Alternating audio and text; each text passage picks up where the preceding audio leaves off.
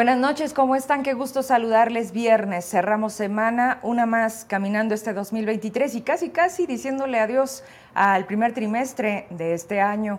Y recordarles para todas las personas que nos ven, no solamente la salida es por Facebook, también estamos por YouTube, por Twitter y terminando el programa, subimos el programa Spotify, que también ha sido una alternativa de escucharnos como si estuviéramos en la radio. Pero ahorita aquí nos vemos.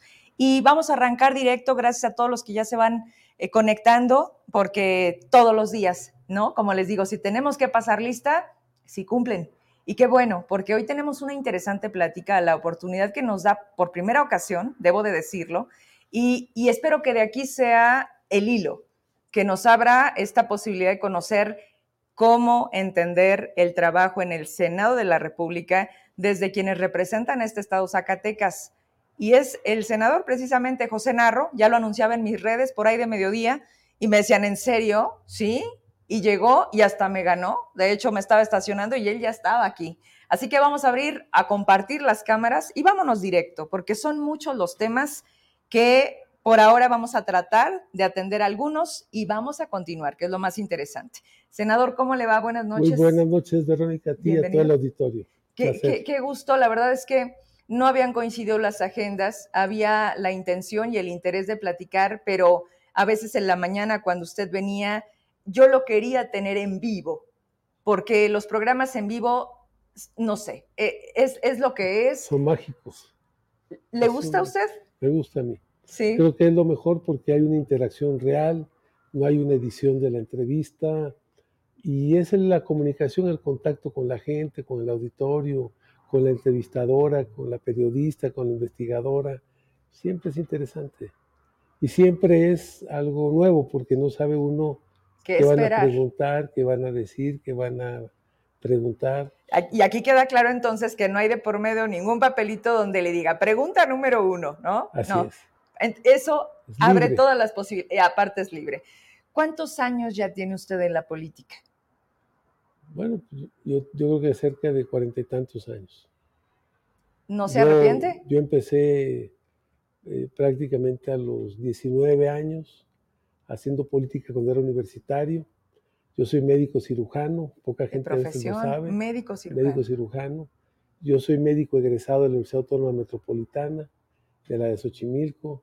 Buen médico, fui de, de mi generación, fui de los médicos mejor calificados, o sea, de puro 10 en la carrera. Y, este, y después decidí hacer un como apostolado, hacer mi servicio social en Oaxaca.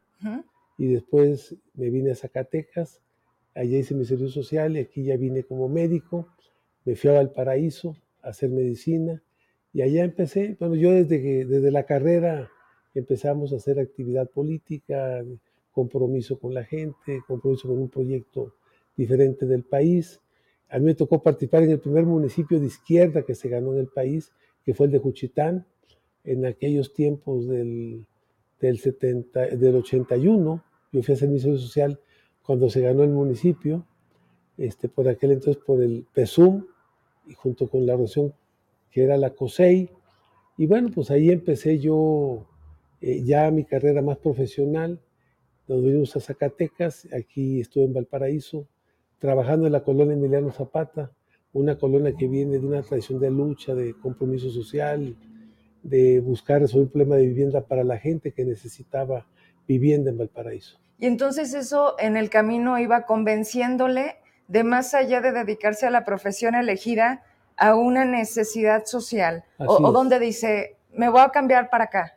Bueno, en, la, en la Emiliano Zapata, en la colonia, o en Oaxaca, pues no tenían agua potable las comunidades, no tenían luz eléctrica, había problemas con los caminos y se empiezan a involucrar con la gente para resolver sus problemas. Te das cuenta que una enfermedad eh, también tiene su origen en la falta de salubridad, en la falta de agua, en la falta de drenaje, en el hacinamiento de la casa, en las casas hechas con paredes, con techos de cartón o con mucha insalubridad. todo eso te va comprometiendo a entender que la salud también tiene que ver con el bienestar, con la vida digna de la gente. Y en ese tiempo teníamos gobiernos priistas, ¿de acuerdo? Tanto federales como estatales. Como estatales. Digo, porque hay que recordar el pasado para entender cómo llegamos a este punto. En un compromiso, yo le decía, senador, ahorita fuera de cámaras, que en las campañas vemos la solución a todos los problemas, los compromisos con toda la gente, y una vez llegado al cargo, algo sucede. Usted ha cumplido en los diferentes cargos en donde la gente le legitima con un voto de regresar él, se los dije, pero además se los cumplo. A lo que nos hemos comprometido lo hemos buscado y lo hemos tratado de cumplir. Planteamos el tema de los ENDI, de la educación inicial. Hoy ya lo hicimos ley. Hoy eh, la educación inicial, como la educación preescolar, es una obligación del Estado mexicano y es un derecho humano. Y entonces hoy está obligado el Estado mexicano a dar atención a los niños, a los más pequeños. Pero aparte nosotros logramos atender, tenemos 11 CENDIS en el estado de Zacatecas, atendemos a 270 niños todos los días desde las 7 de la mañana a las 5 de la tarde. Pero son los CENDIS que usted tiene. Que nosotros construimos como organización. E, ¿Eso, ¿Eso cómo queda dentro del sistema de la Secretaría de Educación? Tienen la certificación, tienen la validación, pero, pero ¿quién se hace cargo en lo absoluto, digamos, de la nómina, de los servicios, de los CENDIS, de, que, de la operatividad? ¿Corre por usted? Hay una parte, es, es mixto, eh, no, no son proyectos privados porque no es hacer negocio de la educación, es dar un servicio. Nosotros eh, se cobra una tarifa módica y hemos logrado que el Estado mexicano se comprometa a apoyar sobre todo en el tema de la nómina de la escuela. Eh, eh, con este gobierno y con los gobiernos anteriores también lo habíamos logrado. Y entonces eso ha permitido que las, que las escuelas salgan adelante. Hoy tenemos algunas dificultades que no teníamos antes porque antes los trabajadores eran tratados como trabajadores. Tenían seguridad social, tenían seguro social, tenían los tres derechos fundamentales de un trabajador. La seguridad social, el derecho a la vivienda del Infonavit y el SAR, el sistema de ahorro para el retiro. Hoy, que estamos en un proceso de integración o de, o de formar parte del sistema educativo nacional, los trabajadores son tratados como voluntarios y entonces no pierden tienen, esos derechos. No tienen seguridad social, no tienen derecho a la vivienda eh, eh, y no tienen derecho al sistema del retiro. Tenemos cuatro años batallando para que nos reconozcan ese derecho. Pero estamos teniendo a un presidente, si volteamos a los cuatro años, es con Andrés Manuel López Obrador, de donde viene también el color, ¿no? Así es. ¿Dónde está esta, esta pared? ¿Por qué no acceden? ¿Por qué no se dan cuenta del perjuicio? Sobre lo que realmente es el, bienestar que se buscaba con dar esta atención a los niños a las y a las mamás, porque además nos quita las guarderías. ¿Usted qué opina de eso? Las estancias infantiles. Ajá. Así es. No, yo, creo que las estancias en general jugaban un buen papel y necesario, porque hoy cada vez más las mujeres se integran al tema laboral o al tema del estudio, de, de su preparación, de su capacitación, de ser universitarias, de, y entonces el problema es eh, eh, con quién dejas al niño. Claro. Y no puede funcionar eso que es una guardería. Guardería venía el concepto de que hay que guardar al niño. Hoy, hoy son centros de desarrollo infantil. Son centros para que el niño desarrolle sus capacidades, sus habilidades, sus conocimientos, sus aptitudes. Hay una cosa muy importante. La gente piensa que cuando un niño nace es como un carro, ya está totalmente construido. No, el niño hasta su tercer año de vida sigue desarrollando su sistema neurológico, sigue mielinizando sus, las terminaciones neurológicas con las que cuenta. Entonces los primeros años de vida son fundamentales para el desarrollo del niño. Nosotros por eso atendemos a los niños de 45 días a 6 años. La dieta es muy importante. Nosotros trabajamos con la Escuela de Nutrición de la Universidad Autónoma de Zacatecas para evitar el problema de la obesidad y, la alimentación tiene mucho que ver con el desarrollo del niño, con, con todo lo que tiene que ver con la estimulación temprana. Y en las escuelas nuestras les damos cuatro materias adicionales. Le damos cómputo, les damos inglés, les damos actividades, deportes y le damos eh, cultura, actividades artísticas y culturales. Entonces los niños, vamos, eh, los niños aquí del Centro de Lomas Bizantinas, en su posada navideña, cantaron en náhuatl como aprenden también inglés, este, aprenden la base de lo que es la, computación. Nuestros niños salen del tercero de preescolar muchas veces sabiendo leer y escribir, conociendo los números, los colores, las figuras geométricas. O sea, las escuelas de Zacatecas se, pelean a nuestros niños porque son niños, hay niños de, de, sexto de primaria que no saben leer y escribir. Y nuestros niños, los niños son una maravilla, son... Son una página en blanco. Lo que decidamos escribir en ellos sucederá. Sucederá. A ver, me, me encanta por dónde empezamos, pero justo esos niños, esas infancias, son los que se están topando con un México que cómo lo describe. En esa, en esa línea del tiempo de la que usted me habla, yo fui, hice, crecí, vengo, hoy es muy distinto. Hoy, hoy tenemos problemas por varias razones. Uno, porque estamos en una nueva revolución tecnológica y tenemos que buscar que los niños no sean analfabetos ante esta nueva revolución. Por eso la cuestión del cómputo, del inglés, que empieza a operar ya como el idioma universal. Dos, el tema de la violencia hay un grupo de niños que, reflejan la, violencia de sus hogares, de la televisión, o que no tienen a la mamá, o que no tienen al papá, o que no tienen ni a la mamá y al papá. Ahí, eso, ese grupo de niños nosotros tenemos que arroparlos, apoyarlos para el tema emocional que tienen, la afectación emocional que tienen esos niños. Y entonces, ¿cómo logramos que el niño que aprende a la violencia no llegue a golpear a sus compañeros? Hay un trato de respeto, hay un trato, una nueva cultura. Porque en el sending no nada más es de que aprendan conocimientos, desarrollen sus capacidades, sus habilidades, sus inteligencias, sino también que aprendan valores, valores, el valor del amor, el, amor de las, el, amor, el valor de la solidaridad, el valor del respeto, el valor de la honestidad, que es muy importante, el valor del compañerismo, de, tratarse bien, de que cada quien tiene su lugar y que cada quien, y debemos de aprender a convivir y también a trabajar en equipo para salir adelante. ¿Qué, ¿Qué, papel le ha tocado sentir que, que el compromiso es con Zacatecas antes que con una sola persona? Y es para mí de verdad lo disfruto poder tener a alguien que viene de Morena, a alguien que nos ayude a entender si las estrategias de amor con amor se paga, de abrazos no balazos, porque amor con amor se paga no es de David Monreal. Estamos de acuerdo. Y, y vemos que no, que no, que al contrario, que hay una posible intervención de Estados Unidos en México. ¿Qué opina de eso? Eh, bueno, hay que recordar la historia.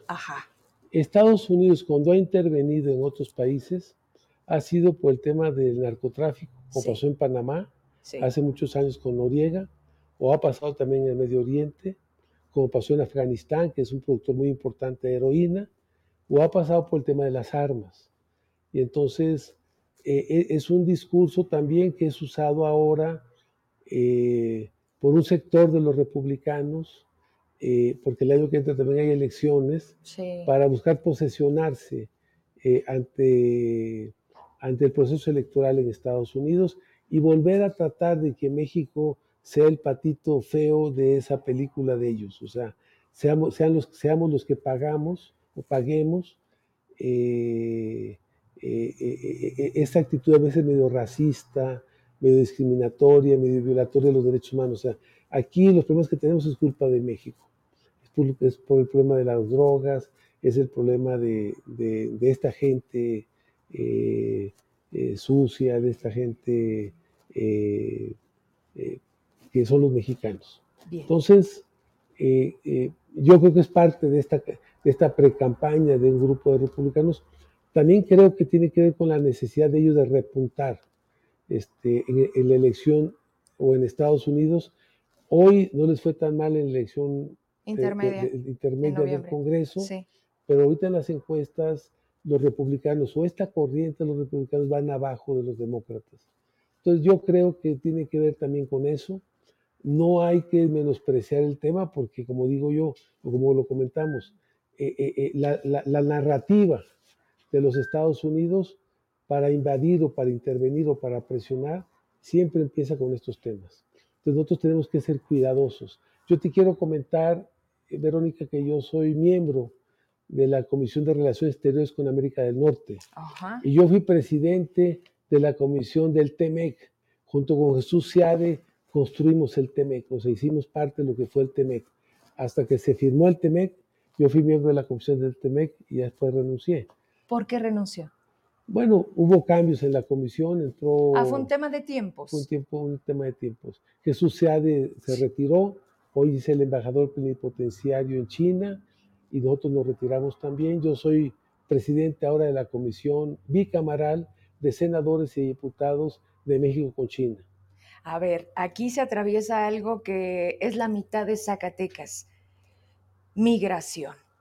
Eh, lo atractivo que se vuelve en Estados Unidos todo ese, a lo mejor la palabra no es la más propia, pero todo ese mercado de los migrantes.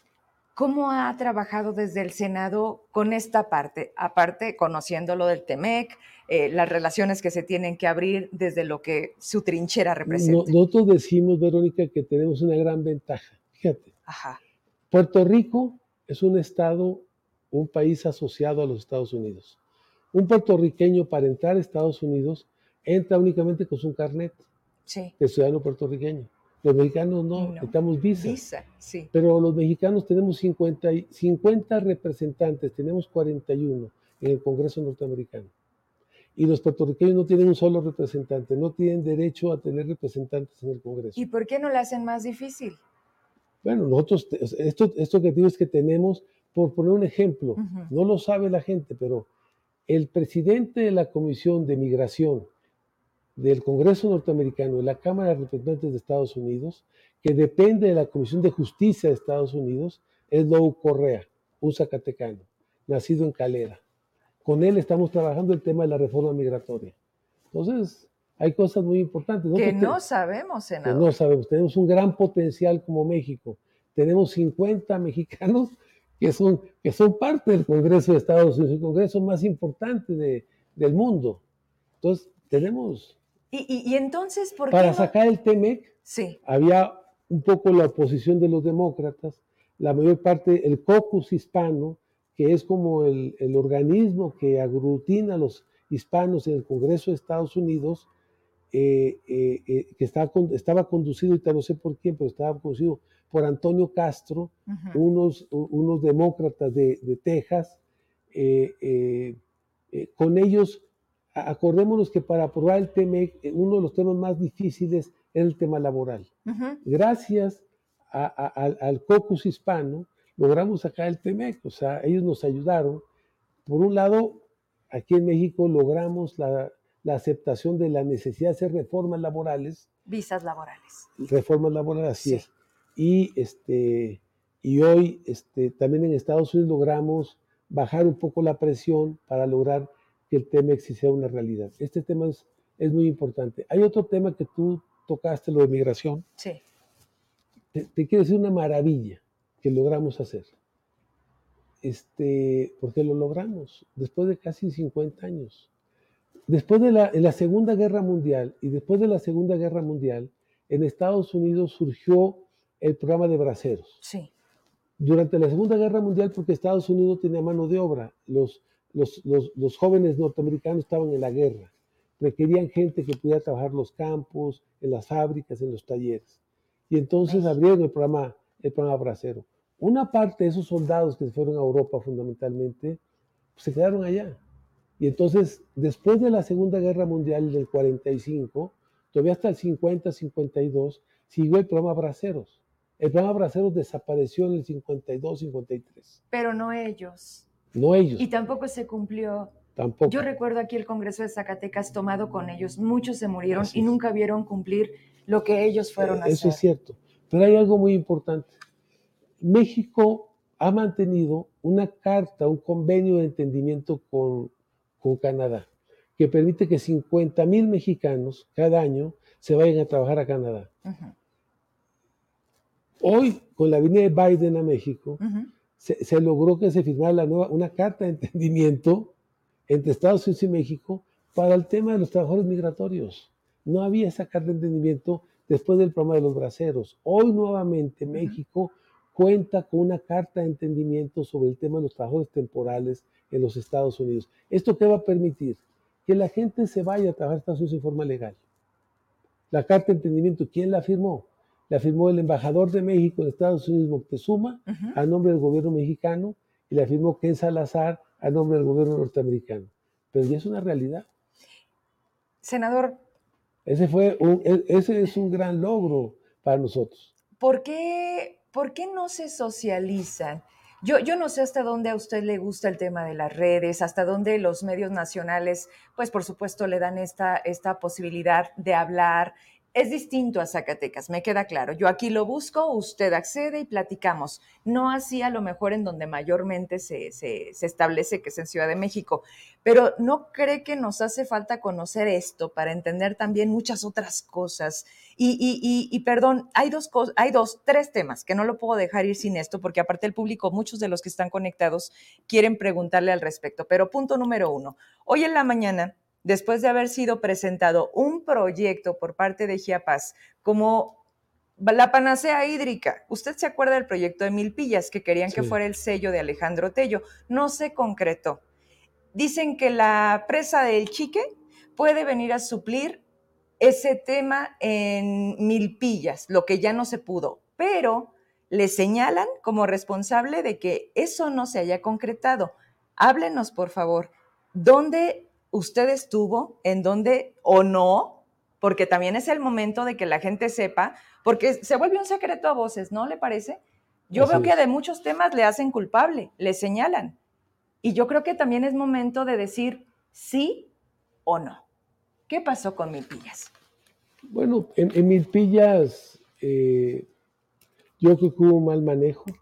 Yo quiero decirte que el proyecto de Milpillas lo hizo la maestría y la especialidad de hidráulica de la Universidad Autónoma de Zacatecas. Ellos hicieron el proyecto, pero el proyecto después el gobierno del estado se quedó con él. Pero aparte lo mandaron a hacer, ¿no, senador? Y lo cobraron doble. Lo, mandaron a hacer a la universidad. Ajá. Y después ellos decidieron administrar el proyecto y sacar a la universidad. Mm. Y entonces, eh, eh, eh, acordémonos que en la primera etapa del proyecto, que habían dado dinero para todos los preparativos, sí. Eh, tuvieron que devolver más de 100 millones de pesos porque no usaron el dinero para hacer el proyecto. O sea, ahí hay una responsabilidad de la gente de gobierno, del Estado, en casos por Tello. O sea, el dinero se tuvo que regresar porque no se usó el dinero. Eh, también había que decir que, que no lograron, eh, una parte importante del proyecto es tener la voluntad de, los todos ejidos, de los grupos, de todos los habitantes de la región. Esto que ha hecho el presidente, que es el derecho como la consulta, el derecho de los pueblos a la consulta, como pasó con la cervecera en Mexicali. Y entonces la gente de Atotonilco, la gente de, Milpillas, eh, eh, eh, estaba en contra de, del proyecto, o sea, porque no los convencieron, porque la verdad yo creo que fueron casi a despojarlos, o sea, no, hubo acuerdos, no, había, entendimiento, Pero además no les interesaba, senador. Digo, porque cuando es un proyecto de esas dimensiones, ves como sí, sin que pierdan y que ganemos, ¿no? Porque se trataba de agua. Digo, ¿qué vamos a hacer en Nosotros, Lo único que propusimos, que es muy importante decir también, es necesitamos que, que, la presa de Milpillas tenga, tenga un manejo de sustentabilidad. Te voy a explicar. Sí. ¿Qué significa esto? Siempre las presas están un poco en la parte baja, porque en la parte alta es donde escurre el agua. Sí. Y entonces, una presa para que tenga vida, tú tienes que hacer alrededor de la presa un proyecto ecológico de contención, porque si no, cuando llueva, esa agua se va a mover la tierra y va a ensolvar la presa. Y la vida media de la presa, que puede ser de 30, 40, 50 años, va a ser de 10 años porque los árboles, la tierra, todo lo va a arrastrar. Entonces tú requieres reforestar, o sea, hacer un proyecto de sustentabilidad alrededor, que fue lo que nosotros propusimos. Que necesitas hacer un proyecto ecológico y en los arroyos que bajan a la presa, hacer como filtros para que llegue el agua, pero no llegue a la tierra, no lleguen los troncos, los árboles, no lleguen al vaso de la presa. Esto es muy importante. Eso fue lo que nosotros propusimos. Nosotros no estábamos en contra de la presa. Yo eh, planteé que era viable la presa, pero que sería importante, uno, primero llegar a un acuerdo con los vecinos, porque la gente decía, me van a quitar el agua, se la van a llevar este, para Zacatecas, ¿y yo qué voy a hacer? O sea, entonces tú tienes que decir, ok, el agua que captemos, una, eh, eh, ahí hay dos arroyos. Ese, ese río que, iba a agarrar agua de la presa, eh, ahí hay dos arroyos, iba a, ser, iba a ser un solo arroyo. El otro arroyo es el, porque ese, el otro arroyo es el que va a Valparaíso, que va y nutre parte de la sierra de Valparaíso, llega a Valparaíso y baja ya por San Juan Capistrano. es el que irriga aquella parte que baja hasta Mezquití, baja hacia Jalisco. Este, entonces, nosotros decíamos, es muy importante no quitarles el agua porque hay toda una cuenca hidrológica que tú tienes que cuidar, que tú tienes, es una cuestión de tratarlo como cuencas. Tratar una cuenca no nomás trata del arroyo y el agua, sino todo alrededor. todo lo que está alrededor de esa zona. Entonces decíamos nosotros, vas a agarrar agua de un arroyo y, vas y deja el otro arroyo libre, que así se planteó, para que aquella zona, que la de Valparaíso, Huejuquilla, Mezquití, tengan agua. Entonces, así, así lo planteamos y así se hizo al final el proyecto. Este, nosotros nunca estuvimos en contra. Lo que planteamos es que si el proyecto debería tomar, hacer algunas modificaciones para tomar en cuenta estos aspectos que te estoy comentando. Y al final este, decidieron mejor no. Mejor no hacerlo. ¿El chique sí supliría milpillas, senador, desde lo que usted tiene de, conocimiento de, sitio, de todo? ¿O están nada más diciendo, porque ahorita me voy a ir con el gobierno particularmente que tenemos en este momento, ¿no? Yo, creo que el chique puede ayudar. Yo creo que el proyecto de Milpillas puede ser viable, pero hay que llegar a un acuerdo con la gente de la región. pero el dinero ya se retiró. Ya, pero se puede volver a hacer. ¿Puede hacerlo usted? ¿Puede usted gestionar? ¿Sí? ¿Al presidente le importaría?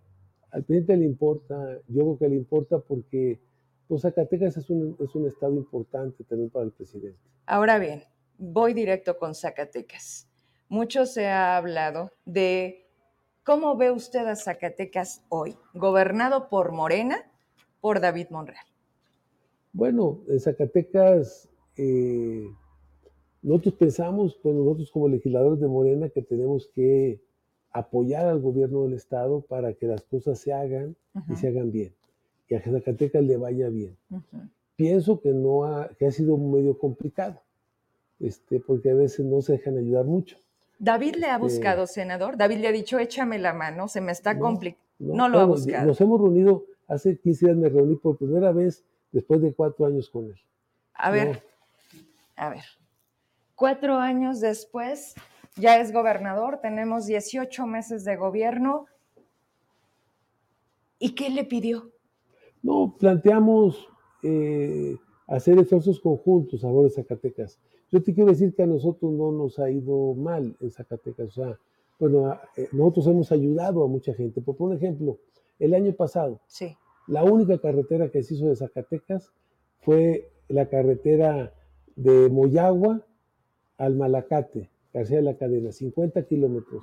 Una carretera que estaba destruida, con siete puentes prácticamente fracturados. Este, logramos que sea la carretera. ¿Y para cuándo todas las demás? Porque se acuerda que un compromiso de los primeros 100 días de David Monreal era, pues que tengo, traigo y me están haciendo, para empezar por las carreteras. Yo, lo que te digo es que nosotros estamos, hemos estado trabajando por los municipios y con la gente. Y este es un ejemplo de lo que nosotros hemos logrado como legisladores a favor de Zacatecas. O sea, este, claro, nos ha apoyado el presidente para que esto sea realidad. Es claro que el presidente ha tomado decisiones y ha hecho posible que esto salga adelante. Agarro de todos los temas porque de verdad no lo quiero dejar ir y quiero que quiero comprometerlo. Con esta me voy a despedir por ahora. Cuando vuelva a venir, seguimos el problema más grave en Zacatecas, Verónica, es el tema, yo creo que el de la seguridad. ¿Y cómo lo resolvemos? ¿Cómo le hacemos con el crimen organizado para que no vea tan atractivo este estado? ¿Sabe por qué se lo digo? Porque yo creo que donde no hay castigo es donde yo vivo. Se llama impunidad. Y han visto a Zacatecas como el rey. O sea, déjeme le digo porque además no cree que, no, porque aquí estamos y aquí quiero seguir. y yo estoy segura, yo no sé usted dónde. Aquí vamos a seguir. ¿Cómo le hacemos? Con ese Zacatecas que a nivel nacional, pum, pum, pum, todo mal. Zacatecas es como la cancha de fútbol. Y hay dos equipos que no son de Zacatecas, que son los que están disputando el Estado. De los fallecidos, de los muertos, solo el cerca del 5% son zacatecanos. Los demás son de Jalisco o de aquella región o son de Durango o de Sinaloa. ¿En qué se basa para darme esos números, senador? son los que informa la gente de la Secretaría de Seguridad Pública y la Procuraduría de la Fiscalía. Pero tenemos otros datos. Bueno, había que compaginarlos, había que... Fosas clandestinas desde el 2018 no hay actualización. Reporte de derechos humanos no hay actualización desde el 2021 cosas en donde debemos estar analizando por qué llegamos a este punto. ¿Cuál es el problema? ¿Cuál? Que yo siento. Sí. Porque la gente a veces no lo tiene claro, así lo percibo yo. Tú lo dijiste, es que hay información que no tenemos. Te lo comento, yo qué creo. Uno, Zacatecas se lo están peleando eh, grupos de delincuencias organizadas ajenos a Zacatecas.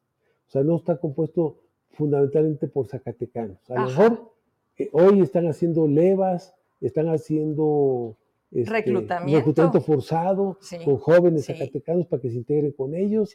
Y bueno, esto ha ido cambiando, pero en general las fuerzas que están eh, en Zacatecas disputándose el Estado son fuerzas foráneas a Zacatecas. Dos, eh, yo creo que parte del problema se originó un poco del pasado. No quiero echar la culpa nomás al pasado, pero era claro, por qué desapareció la Policía Federal? Por corrupción. Claro, porque quien formó la Policía Federal, quien er, eran los mandos de, la Policía Federal, era gente como García Luna, era gente que estaba vinculada con complicidades, eh, con solapamiento eh, de la delincuencia organizada. Por eso se planteó en este gobierno federal desaparecer a la Policía Federal y crear un nuevo cuerpo policiaco.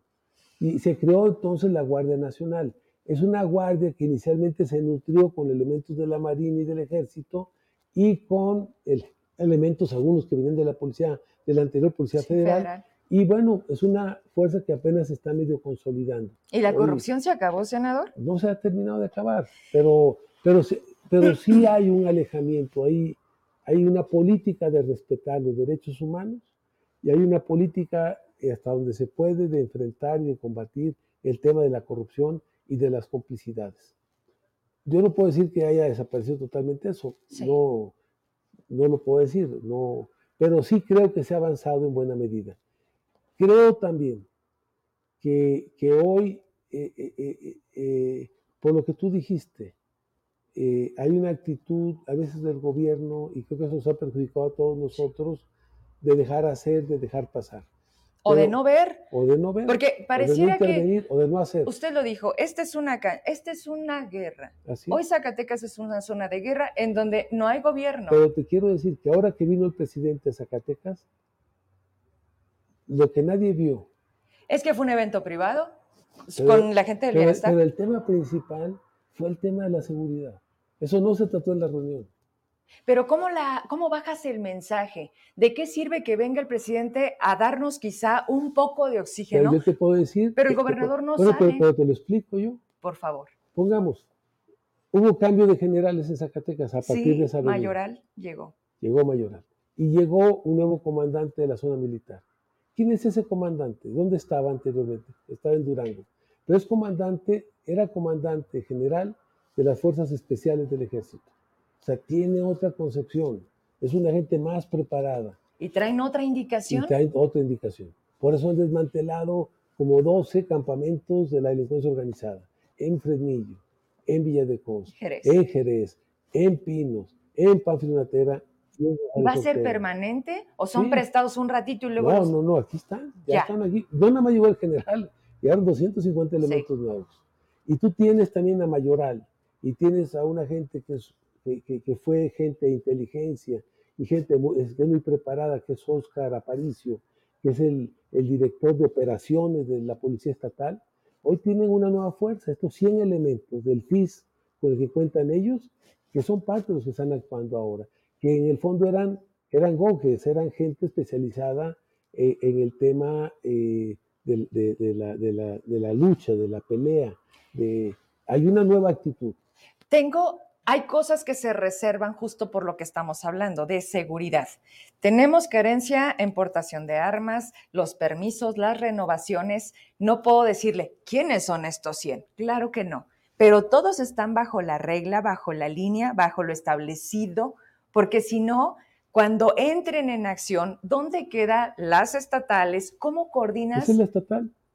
O sea, integraron, la estatal estaba destruida. Sí. Tuvo en, tiempos pasados del general Jesús Pinto, llegó a tener cerca de mil elementos. Sí. Hoy que entró Mayoral tenía 600, 500. Es que lo están matando también a los policías. Bueno, tenía 500 miembros. Sí. Hoy acaban de integrar 100 nuevos elementos, muchos de ellos de estas fuerzas especiales. Y vendrán más. Y si necesita van a venir más. A ver, senador. Vamos se a le... recuperar, fíjese lo que le voy a decir. Sí. Vamos a recuperar en Zacatecas la paz y la tranquilidad. Nos va a costar, va a costar, pero hay una estrategia para buscar eh, contener este grave problema que tenemos en Zacatecas, que ha alejado la inversión, que ha alejado el empleo, Turismo. que ha llevado a nuestra gente a la pobreza, al abandono, al temor, a la política del miedo. Este, hoy necesitamos salir de esa situación y, y- y- y estamos haciendo un buen esfuerzo. ¿Y si lo entiende el gobernador? Bueno, eso, Digo, yo no. estoy haciendo mi esfuerzo. Pero tenemos un gobernador. Yo est- estoy claro, yo estoy tratando de ayudar. Y en lo que pueda voy a ayudar. Pero usted, si no, se mueve por su lado, Claro. como siempre. Yo te, puedo- te voy a mandar un escrito Sí. para que tú lo veas de una respuesta que me dio el general secretario Crescencio Sandoval Sí. sobre una solicitud para ver el tema de Zacatecas con él. Él está planteando que vamos a sentar el tema en México con parte del alto mando del ejército para atender el tema de Zacatecas. Yo he estado atento al tema de Zacatecas, no lo he hecho público porque creo que también no se requiere ser mucho mu- Ruido. mucho ruido, o sea, no creo que Pero necesitamos que sí nos den un poco de tranquilidad, senador. va a haber Tenemos una frustración estamos trabajando porque nos eso. sentimos desprotegidos, Como senador estoy tratando de hacer mi mejor esfuerzo por Zacatecas. No es fácil. ¿no? Pero también queremos, también Pero queremos y, y de verdad, sí, Verónica, claro. contigo y con muchos más, lo podemos hacer. Lo vamos a hacer. Con esto me voy porque también le causó bastante ruido, no solamente aquí, en todas partes. ¿Qué pasó con los marinos, senador, en este tema que salió su nombre? Y que cómo entendemos esa parte. Y otra, desmarcarse si esos marinos no estaban con usted, porque así es como se resguarda los senadores. O sea, sé que esto representa muchas cosas, pero creo que también es importante aclarar porque, como dicen, si no es mío, yo aquí lo dejo. ¿Qué pasó? co- como lo de Milpillas. Eso tampoco es mío. Yo era vicepresidente de la Cámara de Senadores. Cuando no estaba la senadora Olga Sánchez, yo era el que presidía el Senado de la República. Y, y esos días que dicen que, es, que me los prestaron de escolta, pues nunca estuvieron conmigo. O sea, eh, para tú entrar al Senado hay, una, hay un tema de registro. Sí, un protocolo. un protocolo de registro. Ellos nunca estuvieron. Yo, el día 2, el día 3, presidí las sesiones del Senado. Estaba yo en el Senado. Ellos no vinieron conmigo, que me vinieron escoltando de Acapulco a México. No es cierto eso. Yo estaba en México, en la Ciudad de México. Entonces, el día ¿Por 4. qué? ¿Por qué, por qué Porque, achacárselo? porque había una narrativa de las fuerzas de derecha, yo de la derecha, un poco por el tema de Tamaulipas. O Sí. sea, yo fui de los pocos senadores que apoyé Américo. a Américo Villarreal.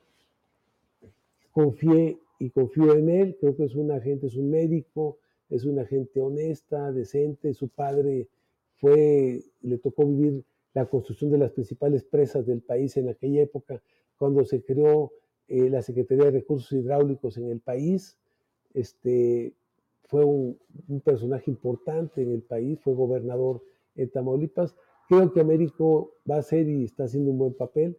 Y es claro que Tamaulipas tiene, estaba en manos de, de- grupos de la derecha que estaban vinculados también con la delincuencia y yo, resultaba, yo, yo, yo representaba como un, un peligro, pues había que sacarnos del, de- del tema de nosotros. Y bueno, pues construyeron algo que se llama ahora en la política una infodemia, una narrativa de mentiras para tratar de, pues no sacaron que había, había unos cables del propio embajador norteamericano donde me Sí. implicaban a mí Sí. y donde habían hecho un movimiento de dinero a Europa a unos hijos de Américo Villarreal?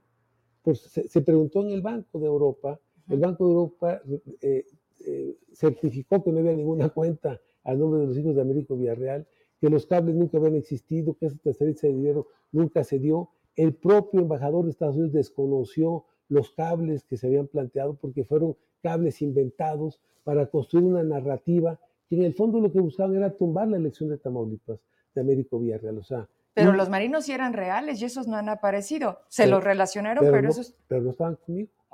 Nunca estuvieron conmigo. O sea, yo ya, por poner un ejemplo, el día 2 estaba en el Senado. Sí. El día 3 estaba en el Senado. El día 4 del, del año pasado se cumplieron 99 años de la fundación de la Universidad Autónoma Agraria Antonio Narro. Yo fui a Monterrey y de Monterrey me fui a Saltillo a la celebración de los 99 años de la universidad. No estuve en México yo. ¿Traes escoltas? Nunca traigo escoltas, ando siempre como ahorita, ando siempre solo con gente de su confianza. De mi confianza, pero no son ni soldados, ni policías, ni menos marinos. O sea, hay un protocolo para que a ti te pongan una guardia.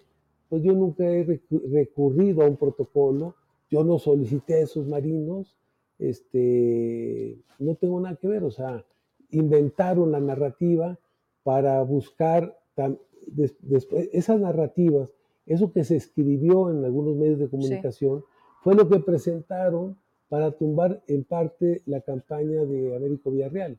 Te puedo platicar un hecho así muy rápido. En, una, en una conferencia de prensa en Tamaulipas, que fue Mario Delgado, a Tamaulipas estaba Mario Delgado y estaba Américo Villarreal. Y un periodista preguntó, oiga, este, y, tenemos información y salió en el periódico Houston New, o sea, nuevo Houston, salió en el periódico Houston New y aquí está el periódico de que Carmona, el rey del Huachicol, le dio al hijo de Américo Villarreal 20 millones de dólares. Y estaba el periódico. Ajá. Cuando investigaste el periódico, el periódico era un periódico digital. Lo habían creado cinco días antes de la conferencia de prensa. Eso, y eso fue lo que presentaron como pruebas de los vínculos de Américo Villarreal con la, con la delincuencia organizada que había recibido financiamiento de su campaña para tumbar, la, tumbar su candidatura en el Tribunal Federal Electoral, en el TRIFE. ¿Qué resolvió el TRIFE? el, TRIFE resolvió que todas esas pruebas y elementos eran de papel, que no tenían ningún sustento y las desechó. Y ratificó el, el triunfo de Américo Villarreal por unanimidad. Esas pruebas de esos marinos y estos cables y todo eran parte de las pruebas que presentaron fueron las pruebas que fueron desechadas por, por, inconsistentes, porque no tenían ningún sustento, eran pruebas de papel, como esta que te digo yo de Houston, es, es parte de la guerra sucia. ¿Cómo metieron a la cárcel a Lula? A Lula lo acusaron de, de, ser parte de la corrupción de Obedrecht y de, y de Petrobras, de la petrolera de, de Brasil. Y lo tuvieron cinco años en la cárcel.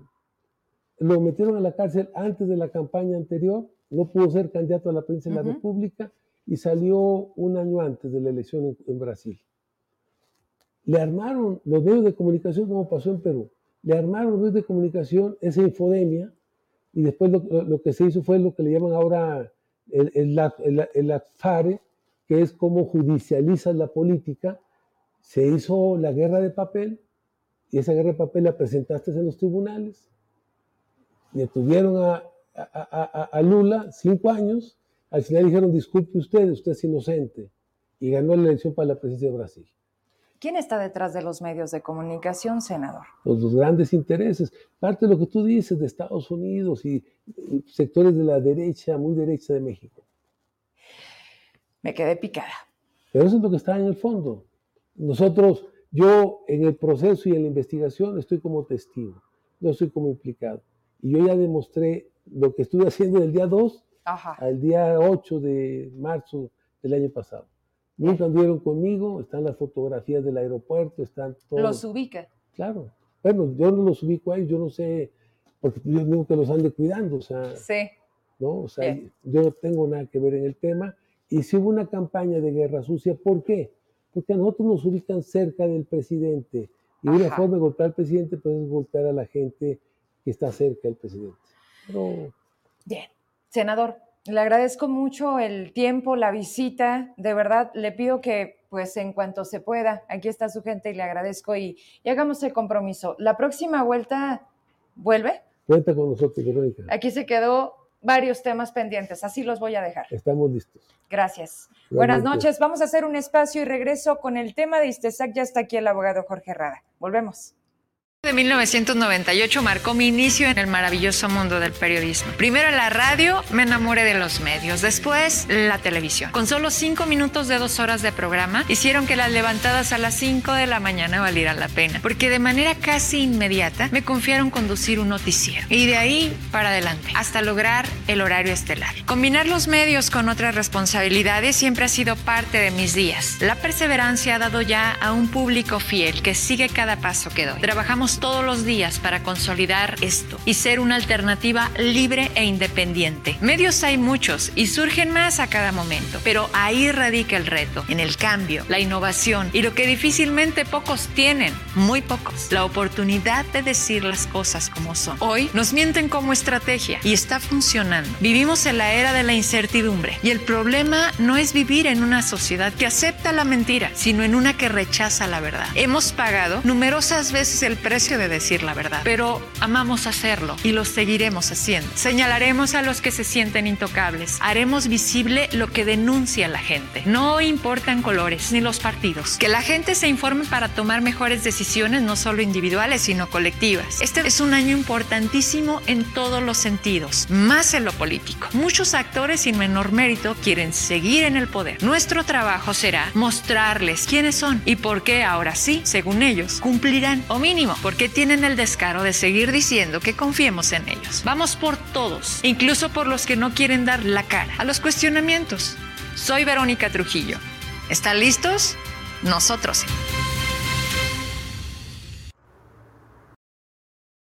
sí. Sí. Ya estamos de regreso. ya estamos de regreso y ya está listo el abogado Rada. Gracias, abogado. En lo que te acomodas, tú acomódate porque vamos a platicar un ratito. Te voy a robar, ya sé que es viernes y ya lo que queremos es acabar la semana, pero qué mejor que hablar contigo de darle seguimiento a todo lo que, que quedamos que mínimo cada mes, ¿no, mi Rada? Así es. Pero está buscando el abogado una, una información que queremos y darle como toda la atención para que ustedes las tengan en pantalla. Sí. Y, y miren, a ver, eh, debo confesar algo.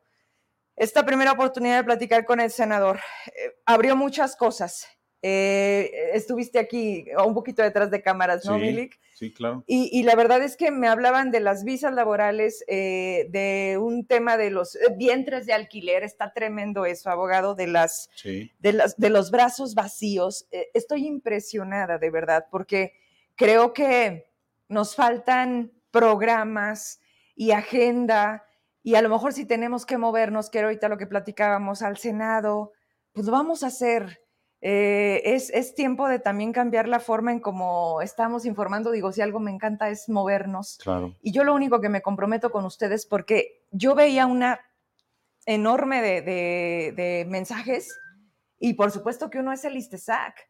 Y ahorita que te vio abogado, te lo dijo, ¿te fijaste? O sea, reconoció y le dice al abogado Rada el tema del ISTESAC. Entonces, nos vamos a sentar ya sea que o vamos o viene, porque pues ya va a estar más aquí en Zacatecas. Vamos a abrir la cámara. ¿Te parece? ¿Me mandaste el documento, abogado? Sí, dos.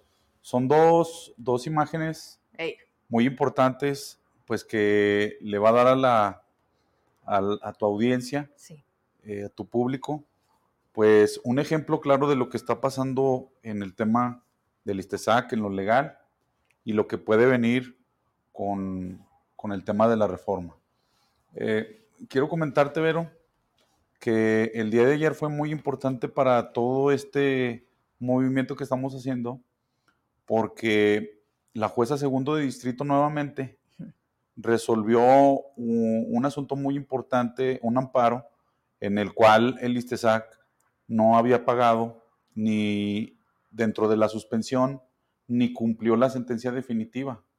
Eso, pues, obviamente es un desacato y el día de ayer la jueza primero, segundo de distrito presentó una denuncia ante la Fiscalía General de la República contra los integrantes de la Junta Directiva y el director del instituto, tal y como te lo había comentado eh, la vez anterior que participamos contigo.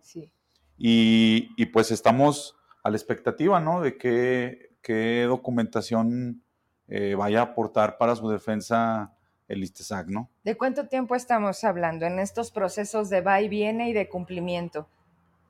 Bueno, eh, la orden del juez fue, ya tiene pues alrededor de seis meses en el que se emitió la sentencia y ordenó pagar el ISTESAC y también ordenó que no se afectaran subsecuentemente las prestaciones o el pago integral de la pensión, ¿no? Y fue desobedecido totalmente, tanto la suspensión, pero la sentencia de fondo. Entonces creo que es un tema muy delicado, la verdad. Incluso, este, pues no únicamente ya el director, sino todos los integrantes de la, la junta directiva, que son secretarios de la administración del estado de Zacatecas, ¿no? ¿A qué le están tirando con este desacato, con este me vale madre, que la jueza, que nada? Mejor lo vamos a desaparecer. Dijo hace 15 días que, me acuerdo que me hablaste y me dijiste, hazme el favor, grabaste un en vivo para bajar porque le estaba causando a la gente el abogado. De verdad, ¿dónde vamos a quedar? Háblame de eso porque se me hace una irresponsabilidad ya de otro tamaño. A ver, justamente una de esas imágenes que, te compartí, que es, listas, ¿eh? que es la de la, Suprema Corte. Sí. Eh, para contextualizar. En el estado de Jalisco, el gobernador Alfaro tenía el mismo problema, la misma problemática con el Instituto de Pensiones y la solución eh, en ese estado fue efectuar una reforma, modificar la ley que estaba en vigor del instituto puso topes a las pensiones, recalculó, hizo una serie de acciones que totalmente iban en agravio a todos los jubilados y los pensionados, pero no únicamente a ellos, sino también a, a, la parte trabajadora en activo. Nosotros ahí vemos eh, totalmente, que dice que con base en la teoría de los derechos adquiridos y la teoría de los componentes de la norma, se explicó que las pensiones otorgadas previamente a la vigencia del decreto de reforma adquirieron el derecho a no ser modificadas o reducidas. Ese, mi querida Vero, es una, es una, una sentencia que emite la Suprema Corte en el cual anula los efectos de la reforma propuesta por el gobernador Alfaro en el estado de Jalisco. Entonces yo también estoy realmente sorprendido de que la autoridad aquí, el gobierno del estado, el director del ISTESAC, hablen de que la solución del ISTESAC está dentro de una reforma, cuando esa reforma ya fue declarada inconstitucional en el estado de Jalisco. Yo no entiendo entonces cuál, estratégica, cuál estrategia es la que ellos están siguiendo, ¿no? Cuando existe ya un antecedente de declaratoria de inconstitucionalidad de una ley que reformó o afectó a todos los jubilados y los pensionados. ¿Quieres continuar con la lectura del documento? Por favor. El mismo que estábamos. Eh, eh, en el mismo que estábamos, ahí pues menciona que la sala detalló que el derecho a recibir una pensión se actualiza a partir de que una persona se encuentra en los supuestos contenidos en la ley. ¿Qué significa? que yo voy a obtener una pensión siempre y cuando cumpla con los requisitos. Y a partir de ahí se da una autorización. Es decir, para tú acceder a una pensión, tú tienes que cumplir con la lo que establece la ley, ¿no? Eh, y, y, al ser otorgada, la pensión adquiere la naturaleza de un derecho adquirido. Modificarla o reducirla con base en una nueva disposición prevista en una ley posterior implicaría vulnerar retroactivamente un derecho adquirido en perjuicio de los pensionados. Es una decisión de la Suprema Corte de Justicia. Entonces, realmente, pues, eh, a mí me generaba mucha incertidumbre el hecho de que el director del ISTESAC hable de que van a efectuar lo mismo que ya se resolvió en el estado de Jalisco. Nada más nos están enseñando la película antes, ¿no? O sea, sí, como dices, ese es el mejor ejemplo de cómo no se deben hacer las cosas y en qué terminan. Zacatecas en qué está pensando. Pero más allá de eso, ayer tuve aquí en entrevista, lo viste el diputado ah, local La Viada. Muy buena entrevista. Gracias. No, si, algo me encanta es esto. Claro. Pero, pero, ¿te fijaste que una de las preguntas era de los jubilados y le decían, pues que dónde, que cuándo el ISTESAC, que porque nada más sus parlamentos y para nada, y que a veces ni estaba. ¿Y qué fue lo que dijo? A ver, espérenme poquito. Aquí no ha llegado nada. No ha salido del Ejecutivo, porque el ISTESAC es un organismo descentralizado del gobierno del Estado. Claro. Y entonces, abogado, aquí se está viendo la cara o no tenemos claro, porque después de esa pregunta no sé si quedó a lo mejor entendido, tú has acompañado a lo largo de todo este proceso a los jubilados y, y entonces sí se sabía que es de arriba de donde no ha llegado al legislativo para dar entonces con una posible reforma. Pues creo que es parte de la política eh, que engendra miedo. Sí. Porque si efectivamente ellos tuvieran la solución dentro de la reforma, que es imposible, es inviable, ya lo hubieran presentado, ¿no? Y como te lo he dicho, la reforma únicamente aplicaría para los trabajadores que entren después de la entrada en vigor de la ley. Esa, esa reforma no puede aplicarse de manera retroactiva a los jubilados de los pensionados, ni tampoco a los trabajadores en activo. Si a los trabajadores en activo les incrementan la cuota, pues con un amparo fácilmente se tumba. Pero quien tiene ahora actualmente la facultad de que en caso de que se presente una reforma inconstitucional, sería la Comisión Estatal de Derechos Humanos quien presentaría esa acción de inconstitucionalidad. Eh, en el estado de Jalisco, quien presentó la acción fue la Comisión Estatal de ese estado y obtuvieron un fallo a favor de todos los jubilados y los pensionados. No, pues ya que la sacaste, vamos hablando de la de aquí, ¿no? A ver, me dicen que hoy fueron y les dijeron que ya es viernes, que hay para el lunes. Pues sí, lamentablemente todos sabíamos que... Las imposiciones salen caras, ¿no? Por supuesto, eh, es evidente que, por ejemplo, en el Poder Judicial se impuso a Virgilio Rivera. La universidad permitieron que el rector ampliara su plazo, aun y cuando es totalmente inconstitucional. En la Comisión de Derechos Humanos, a pesar de que existían grandes conflictos de interés, se impuso a una, a una presidenta que estaba totalmente a su modo y que la hemos visto que no aborda los temas relevantes en Zacatecas. Era para que yo hubiera tomado bastantes temas que hay, porque son de su competencia, ¿no? Y pues no, no hemos visto realmente una participación fuerte por parte de la Comisión de Derechos Humanos, pero bueno, era el escenario que se... Que ya habíamos dicho. Que se esperaba. Oye, hay otro documento, abogado. Sí. Ese, ¿quieres de una vez sí, por favor. abordarlo? ¿De qué se trata? Quiero eh, mostrarle a toda, la, a toda la gente que un poquito más abajo, perdón, sí, sí, sí, sí. Dice, ahí dice... Eh, ¿En ese sentido? En ese sentido, a efecto de tutelar el debido cumplimiento de la suspensión concedida en el juicio de amparo, en términos del artículo 209, procede a hacer la denuncia correspondiente a la junta directiva y al director general, ambos del Instituto de Seguridad. Sí, del Entonces, sí, pues desafortunadamente son temas que los medios no han abordado de una manera que, se, que, es, que es necesaria, ¿no? tu programa obviamente sí, pero son temas tan trascendentes como el de seguridad, son temas tan, tan trascendentes como el tema del aborto. Es más, el tema del aborto es un tema que ya emitió también la Suprema Corte una determinación. Declaró inconstitucional las sanciones relacionadas con el aborto. Y ahorita los diputados de Morena están invitando a un parlamento abierto para debatir el tema cuando ya existe una determinación por parte de la Corte. Ese debate ya está agotado, es innecesario hacerlo. Es más, es una burla a todos los ciudadanos, a todos los gobernados, el hecho de que estén emplazando a un parlamento abierto porque ya no da cabida a un debate, porque ya hay una determinación por parte del máximo tribunal en México. Es una burla, de verdad. A ver, abogado, son 20, son 30. Ninguno le entiende, ninguno lo sabe. ¿O a qué estamos jugando? Porque hagan parlamento, no lo hagan, ya está dicho, digamos. Sí. Eh, eh, es como el tema, tanto el tema del aborto como el tema del ISTESAC, ya hay una determinación por parte del máximo tribunal.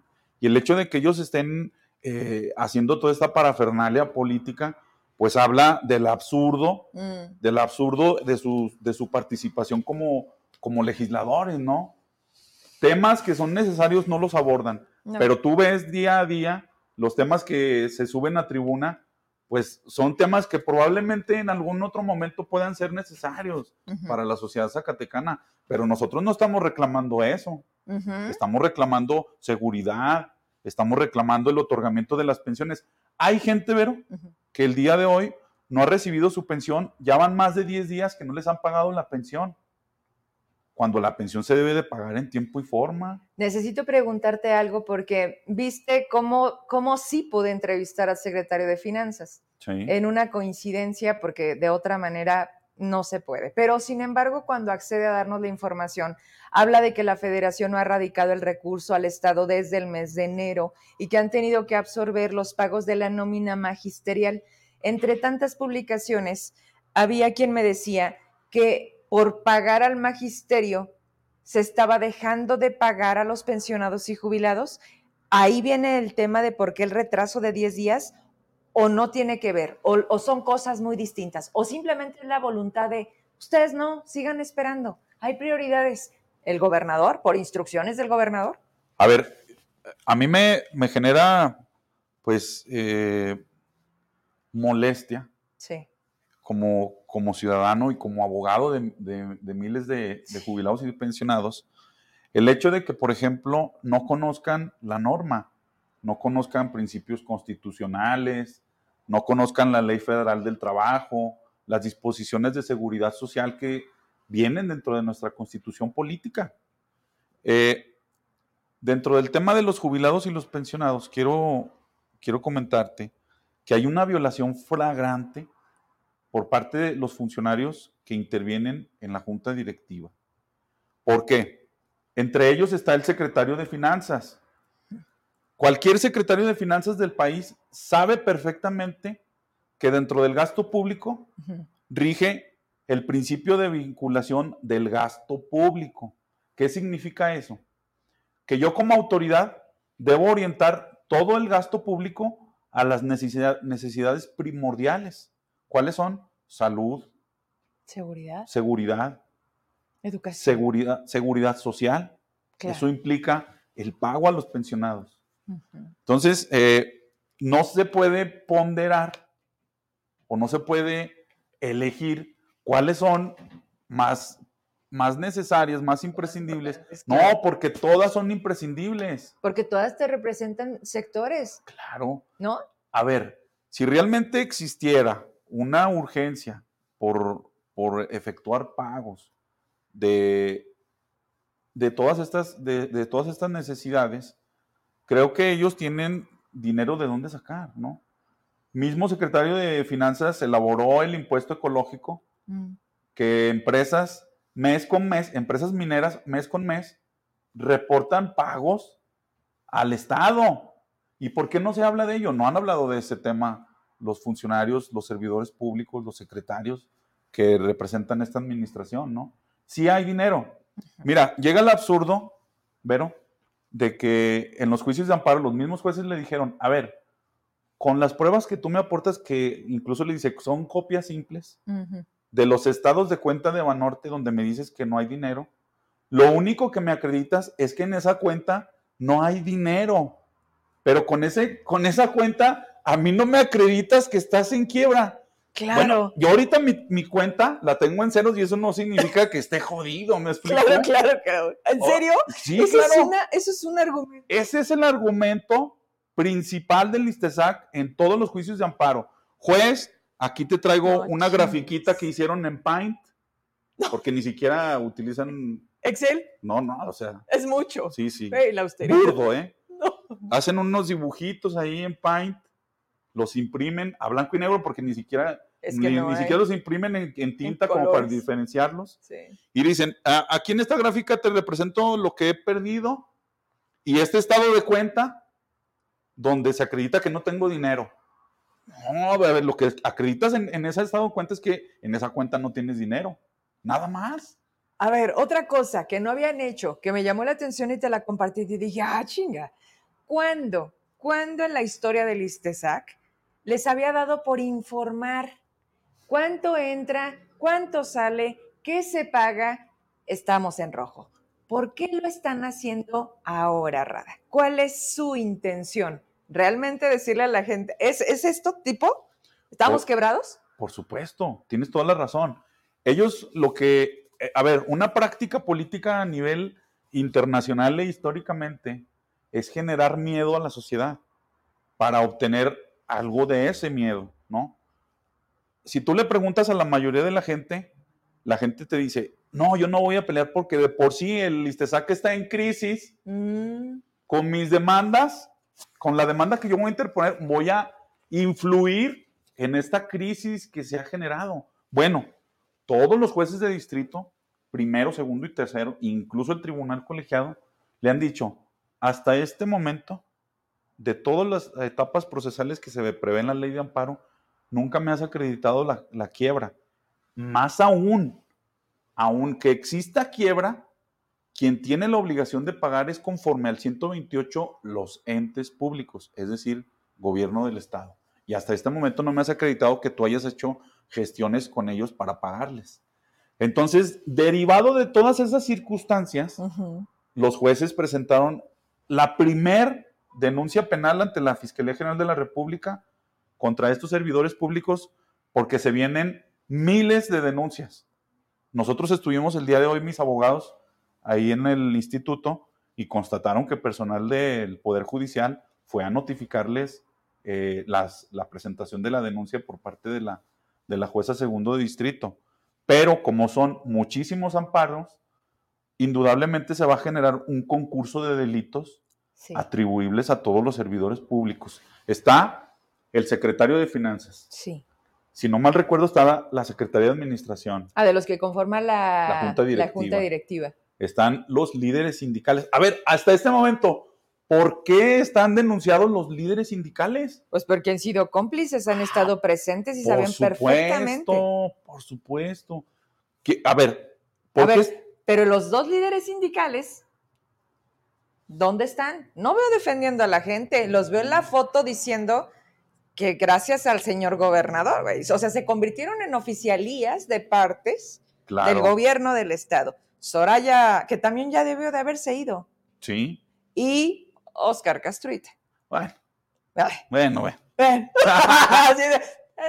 de, Oscar Castruita, yo creo que no, ni siquiera tendríamos que decir nada, mm. porque la gente ya tiene un juicio. Espero. Muy tajante respecto a lo que ha ha ejecutado o ha mostrado como líder sindical, ¿no? Ajá. Pero, pues la realidad es que existe una denuncia contra todos los integrantes de la junta directiva, el director, por haber desobedecido las resoluciones que ordenaban a la junta directiva. ¿Tú crees que como líder sindical no se daba cuenta de todas las... las... Claro. Claro, a él también lo notificaban. ¿Qué pasa con los anteriores, Rada? ¿Hasta dónde les alcanza el tentáculo? Porque el Istesac lo hicieron quebrar desde que nació. Sí. Y hay que decirle quién. Tiene nombre y apellido. Sí, claro. ¿Por qué? Porque quería ser el bonachón del pueblo. Sí. El más querido y el que dijera ha sido el mejor gobernador, sin pensar que iba a tronar cuando su hermano también fuera gobernador. Y está hablando del senador Ricardo Monreal que todas las acciones que efectuó en su administración fueron de carácter populista. Exacto. Entregando dádivas, entregando a concesiones sin, sin limitante alguno a los taxis. A periodistas. Al transporte público, a periodistas. Es decir, generó condiciones económicas para todos los sectores. Porque para había. Tener, porque había. Porque había, pero, pero esa, o sea, es como la bola de nieve Sí, sí hay, pero no te lo acabes. Y se lo acabaron. Y a lo que iba, todos los que han estado antes, Rada, todas las otras eh, juntas directivas, los anteriores titulares, todos han tenido un pedacito de responsabilidad, o sí o sí, y todos siguen en cargos. Esta, esto de la jueza, todo el desacato, ¿solo aplica en el momento o agarra un poquito? Solamente tendría efectos para las autoridades responsables en este momento y que son las actuales. Creo que para todos los actos de corrupción que son muy evidentes en el ISTESA, pues quisiéramos ver a la Secretaría de la Función Pública, Umbelina y Ángel Muñoz, mm. presentando esas denuncias en la Fiscalía y que Murillo acompañe a estos servidores públicos, porque lo hemos visto que a veces acompaña a servidores públicos a presentar denuncias irrisorias. Bueno, pues lo queremos ver también aquí al fiscal. Oye, ya que hablaste del fiscal, vamos hablando de la ah, fiscalía. Me encanta ¿Qué ha pasado con las carpetas que señalan directamente con todos los elementos a muchos funcionarios? Sí. Bueno, pues desafortunadamente la fiscalía es un, un organismo que no ha funcionado durante décadas. Ha tenido pues gestiones por titulares que, pues no te voy a decir que haya funcionado de manera ejemplar, ¿no? Sí. Pero este, esta administración por parte del fiscal Murillo ha sido deplorable. Oye, pero no estaba así. ¿Estás de acuerdo? No, no, estaba Tú y yo nos sentábamos, ahora sí que ponme la cámara. Llegamos a sentarnos con Paco Murillo en una accesibilidad, en una, oye Paco, vamos a platicar, vente a la oficina. Oye, me interesan estos temas, oye, vente. Hoy no, Rada. Pero ¿sabes desde cuándo no? Desde hace un año y medio que no. La fiscalía es autónoma, ¿no? Pues eh, en la ley sí, pero en la práctica hemos visto que no. Hay demasiadas carpetas de investigación en la Fiscalía Anticorrupción en las cuales no se ha hecho nada. Simplemente eh, ha, actuado más un poder judicial federal más contra los servidores públicos del ISTESAC que el propio, la propia Fiscalía Anticorrupción aquí en Zacatecas. A pesar de que ellos tienen pruebas y pruebas y pruebas que le ha llevado toda la gente día a día, ellos tienen a gente ahí y no han actuado. Los atienden, les hacen... Les dan galletitas. Galletitas y les dicen, vamos, estamos trabajando, estamos a, este momento para vincular, a, para citar a una audiencia inicial y vincular a uno de los servidores públicos eh, involucrados en el tema del ISTESAC, pues tienen todos los elementos. No quieren. No quieren. Así de fácil. Así de fácil. No quieren. Y creo que en la fiscalía, indudablemente, ya se le fueron los hilos al fiscal, ¿no? Eh, hay temas relacionados con asesinatos de mujeres, hay temas de menores. Eh, de verdad, todas las áreas por donde lo vean la fiscalía es infuncional. ¿eh? El trato es muy lamentable, incluso para uno como litigante. Es, es, es, muy malo el trato. Oye, perdóname, pero te aprovecho. ¿Qué pasó con aquel estudiante que hacía su servicio social, que lo mandan a recoger cuerpos en un horario sin seguridad y que se topan con un accidente? Sí, casi pierde, casi pierde el, brazo. Mira, Ay, fuimos a ver la carpeta y en dos meses, más de dos meses, no le han movido nada. Ajá. Fuimos al órgano interno de control a señalarles pues que incurrían en una responsabilidad los, los ministerios públicos, los fiscales, a no impulsar la investigación. Sí. Y totalmente tratan de ocultar este asunto. Es un asunto delicado que involucra no nada más a, a los servidores públicos que se llevaron al joven a medianoche a recoger un cuerpo cuando era un, chavo que prestaba el servicio social. Involucra directamente al fiscal. Porque si el fiscal no sabía que se están llevando a los, a los chavos del servicio mm. a hacer tareas del, propias de, las, de los funcionarios, de los servidores públicos de la fiscalía, pues es muy delicado. Pero si también lo sabe... Y no hace nada. Y no hace nada, bueno, pues es, no tiene el control, pues, de la fiscalía. Sí. ¿No? Y pues ese es el reflejo de lo que pasa. Todo. En todo, ¿no? En todo. Y la pregunta que todo mundo quisiéramos escuchar y más allá de escuchar, verlo. Lo leía aquí de reojo hace ratito cuando empezamos. Sí. Vamos a ver a alguien en la cárcel por primera vez como los diputados nos quieren vender la lectura del dictamen. Fíjate nada más, dices, güey, qué absurdo. ¿Por qué no lo votas? ¿Por qué no lo haces en chinga? ¿Por qué no pones el ejemplo de, ¿sabes qué va a pasar si no destituyen a la secretaria de Educación por desacato? Pues que todos los demás funcionarios digan, me vale madre comparecer. Pues lo mismo que pasa con la ministra ah. plagiaria, ¿no? O sea, se normaliza, se normaliza. No, ah, no, por mucho que tú estés consciente de que existan pruebas de una irregularidad, de actos de corrupción y que se mantengan en el poder, pues habla ya de una... A un nivel de, impunidad, de, de encubrimiento, pero espérame, fíjate lo más terrible, del presidente.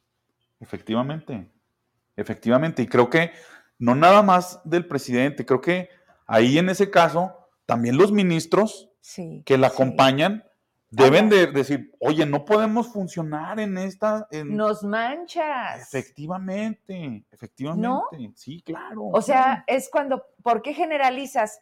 Justo porque permites que haya una que ensucie la, ¿cómo te explico? El prestigio. Pero además, ¿de qué? O sea, estás hablando de las máximas autoridades, de quienes imparten justicia, de quienes en sus manos tienen a este país con esa facilidad de copy-paste y decir, nomás tantito. Se me olvidó poner ahí, que, sí era de otros. ¿Cómo la hacen de pedo? ¿No? Pero, Oye, eso no lo enseñan desde la primaria, secundaria. No, eso se llama.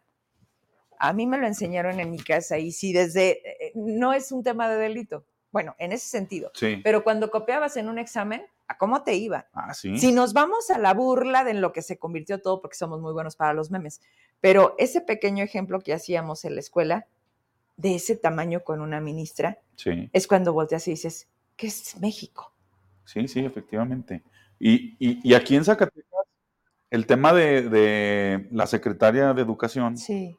Bueno, pues ella está obligada como servidora pública a rendirle cuentas a un poder en específico que es el poder legislativo. Que representa al pueblo. Eso viene en la Constitución, que tienen que comparecer ante, ante los legisladores cuando sean requeridas esas autoridades.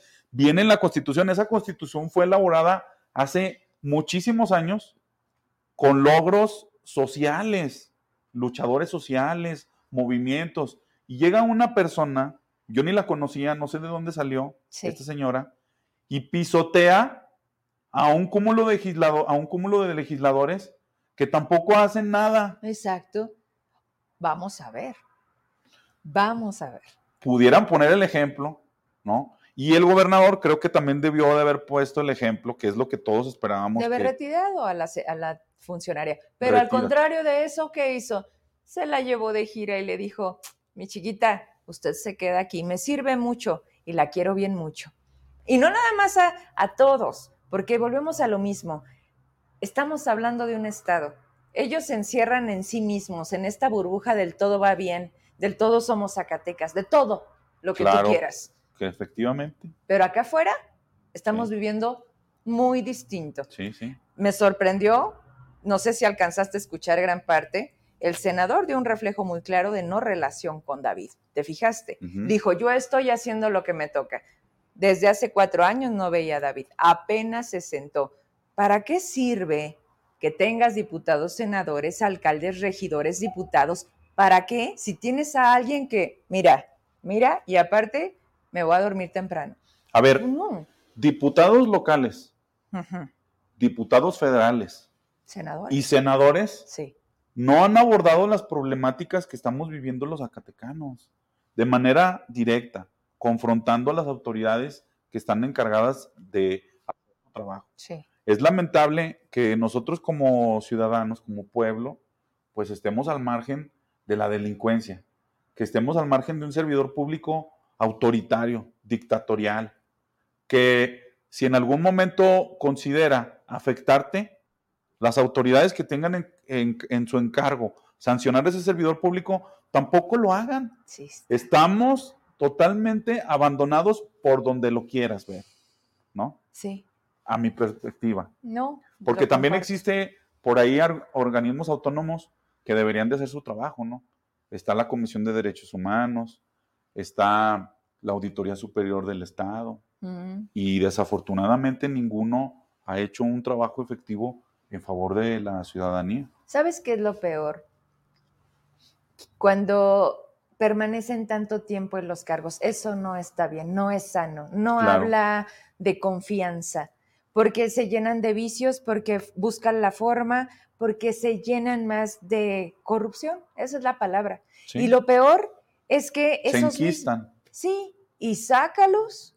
Bueno, Pero la pregunta que dejé que me fui a las otras para, para despedirnos, si, si algo no quieres agregar o si algo quieres agregar. Vamos a ver a alguien en la cárcel. ¿Alguien va a pagar o simplemente va a ser de, ah, lo inhabilitamos 10 años y luego se va a trabajar al gobierno de otro, de otro lado? No pasa nada. Pues mira, en tratándose de, en tratándose de los juicios de amparo, sí en los que presentó la jueza directamente, yo no la presenté, ¿eh? la jueza de distrito, ante un incumplimiento, ante una desobediencia de su orden, ha presentado denuncias a la junta directiva nuevamente, al director, en otro tema, a la presidenta del patronato de la feria y a Sarita. O sea, dentro de, de la administración de David Monreal existen mínimamente 10 servidores públicos denunciados ante la FGR. Entonces creo que ahora el reclamo o la instancia que debe de ejecutar un trabajo profesional, objetivo, y en cuanto a impartir justicia o procurar la impartición de justicia, es indudablemente la Fiscalía de Gersmanero, ¿no? Mm, mm, Vemos el escenario nacional y pues... ¿A ti te da confianza el escenario nacional con ese personaje al frente? Mm, la verdad no, la verdad no, pero confío en el trabajo que hacemos nosotros los abogados. Sí. Confío en el trabajo de los abogados que me acompañan, que colaboran con nosotros, porque día a día estamos sobre los asuntos, día a día estamos en los juzgados, día a día estamos atendiendo gente, día a día estamos procurando que realmente se, se les haga justicia a todas estas personas que han sido afectadas, ¿no? Ya sea en el tema de, de Istesac, de ¿no? o en los otros temas que traemos, ¿no? Y yo no dudo que sí en algún momento vaya a suceder algo importante. A ver, ya no nada más estamos hablando de Ignacio, que poco le entiende a la parte política y de trato, porque hasta les ha gritado y hasta me los encerró. Sí, ¿no? Privación ilegal de la libertad. Secuestro. Sí me estás mencionando a la esposa del gobernador. Ni por ella, ni por ella van a, entender que este tema no, no hay vuelta de hoja, que le tienen que hacer frente y que tienen que cumplir. Exacto, y fue un tema en los cuales ellos, de mutuo propio sí. o por su voluntad, están enredados en esos, en esos eh, charcos. En, esos charcos ellos se metieron solitos y se mojaron y se empaparon todos, ¿no? Por ejemplo, en el tema de los toros, hemos visto cómo eh, la Ciudad de México suspendió las corridas de toros. Sí, la monumental. exacto. Recientemente suspendieron en Puebla. Sí. Y en Jerez, bueno, Jerez, aún, aún con las deficiencias del presidente, el, el presidente cumplió la suspensión de no celebrar la jerezada ni la corrida de toros. Y aquí en Zacatecas, en la capital, pues aventaron al ruedo, a mí me, da esa percepción, aventaron al ruedo a la señora Sarita, aventaron al ruedo a la de patronato. Y lamentablemente el gobernador también se vio involucrado como autoridad responsable. ¿Y quién fue quien elaboró los informes justificados? La Coordinación General Jurídica. La coordinación, ah. la coordinación General Jurídica elaboró el informe justificado del DIF, elaboró el informe justificado del gobernador, elaboró el informe justificado del patronato de la feria, ha elaborado sin fin de documentos del ISTESAC. ¿Hoy también es copy-page? ¿Copy-page?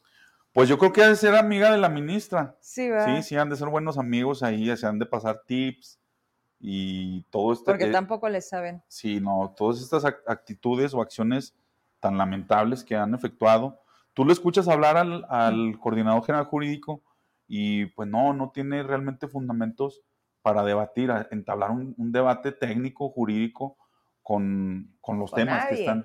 Por eso evaden. Sí, efectivamente, por eso, por eso está la situación aquí en Zacatecas, ¿no? Sí. Porque tienen mucha, mucha improvisación sus servidores públicos. Hay funcionarios, servidores públicos que únicamente han estado ahí improvisando. Y cobrando. Y cobrando, bueno, eso indudablemente. Nachito dijo, ¿cómo no voy a cobrar si tantos insultos que recibo? rayadas de madre, Tantas rayadas de madre, ¿cómo van a ser gratis? por cierto... Voy a cobrar más para que me digan más. No, digo, si así es como te metes 300 mil pesos, me vale madre. Pero fíjate nada más que descaro. O sea, ¿ustedes creen que por rayarme mi madre no me la voy a cobrar? Ese es el nivel de gobernanza que tiene hoy Zacatecas. Mira, y, creo que el tema de la reforma del ISTESAC eh, deben estar al tanto todos los trabajadores, porque hay que poner un ejemplo.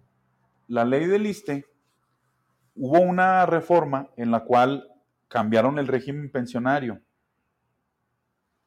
Y eh, para afectar a los trabajadores en activo, lo que hizo el ISTE fue hacer reuniones con ellos y em, eh, enseñarles el nuevo modelo pensionario. Ajá. Les dieron una hoja para que firmaran cambiarse a un régimen de cuentas individuales.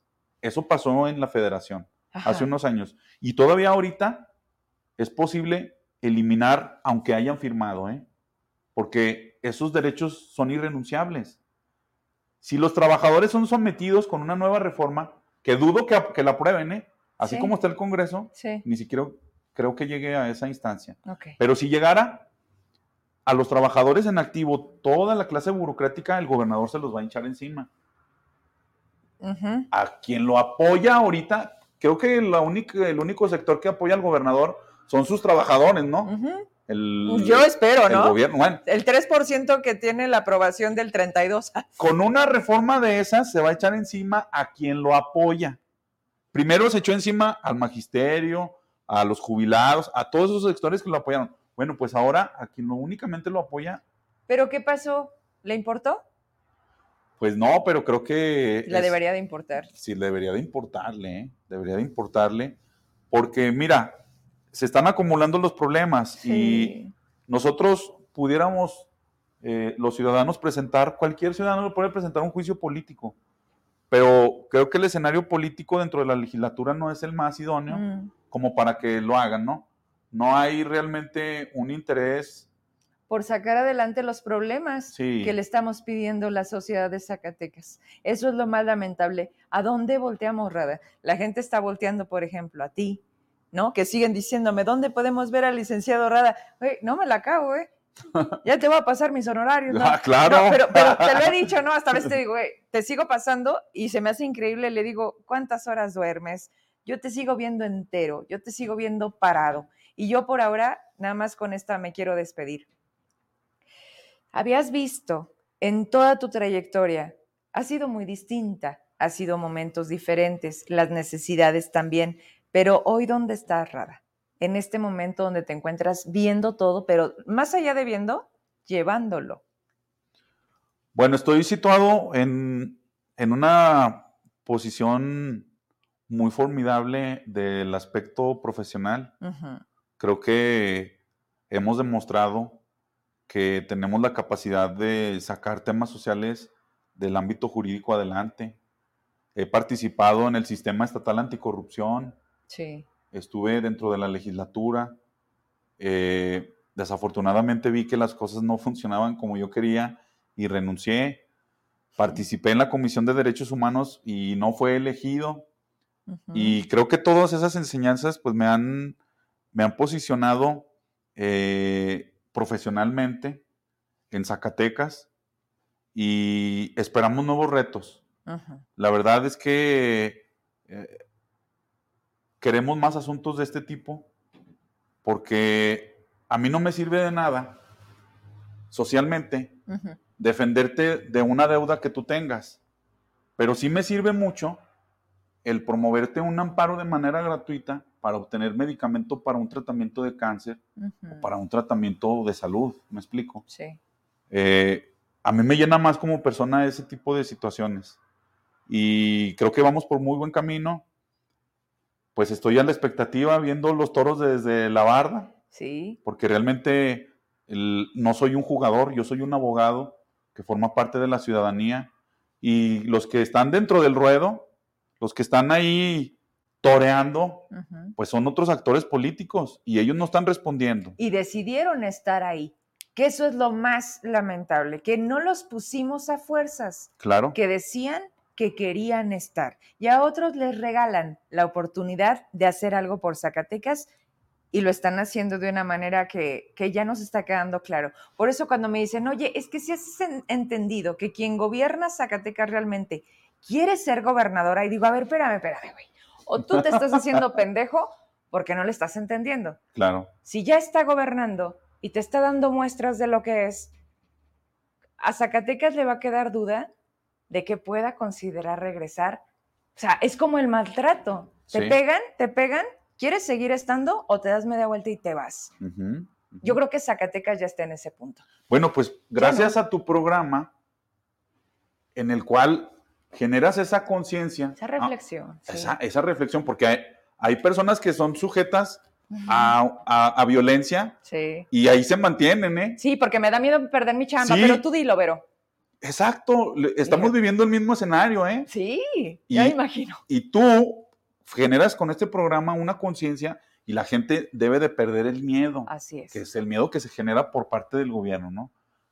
Con eso empezaste, ¿te das cuenta? Sí. Y ahí está la clave, miedo. Miedo. Es lo que más aman los políticos. Así. Cuando se los quites y cuando le volteemos el miedo a ellos, yo creo que van a empezar a cambiar las cosas. Si algo odian, es el tema mediático. Bueno, como este, ¿verdad? No donde nada más dice, ajá, porque también los hay. Pero bueno, oye, pues gracias. No, pues al contrario, muchas gracias a ti. Excelente programa. Felicidades, te felicito por por tu entrevista del día de ayer con el diputado Laviada. ¿A quién crees que tengo el lunes? ¿A quién? Digo, para que me sigas guardando la felicitación. Al abogado Epigmenio, desde ah, excelente. El abogado saludos a Epigmenio. El abogado Rada, es que quiero decirles que esto se ha convertido en una cadena de favores y además en una fortaleza de equipo. Más bien en una fortaleza de equipo. De favores no. ¿Por qué? Digamos. Entre eh, un, un equipo te, da las herramientas que te pueden servir a ti y en su momento tú me la puedes prestar también, ¿no? Va. Y creo que Epigmenio formó una parte de, mi trayectoria profesional en la cual colaboramos juntos de asuntos grandes, mediáticos, que, pesados. que me encantan. Bueno, pues a lo que me refiero y que siempre tengo esta parte de agradecer es que tú me diste el contacto, hicimos clic, digamos, y me encanta porque siempre que le digo, oye, haces falta en Zacatecas, dice, ahí voy, y va a estar. Entonces, pues gracias, Rada, gracias. Pues felicidades. Y a ti también, porque la verdad creo que la vida nos ha situado en, un lugar en donde podemos demostrar de qué estamos hechos y lo estamos haciendo.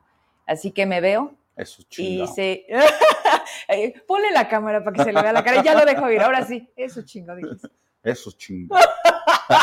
Gracias, disfrute el fin de semana. Te veo prontito, mi Rada, de nuevo. Y a ustedes, como siempre, 9 con 34, pero teníamos que acabar con él, con el abogado Jorge Rada. Cualquier persona que tenga duda, écheme mensajito, pues los contactos. Somos, somos vecinos. Ok, gracias, bye. Saludos a todos.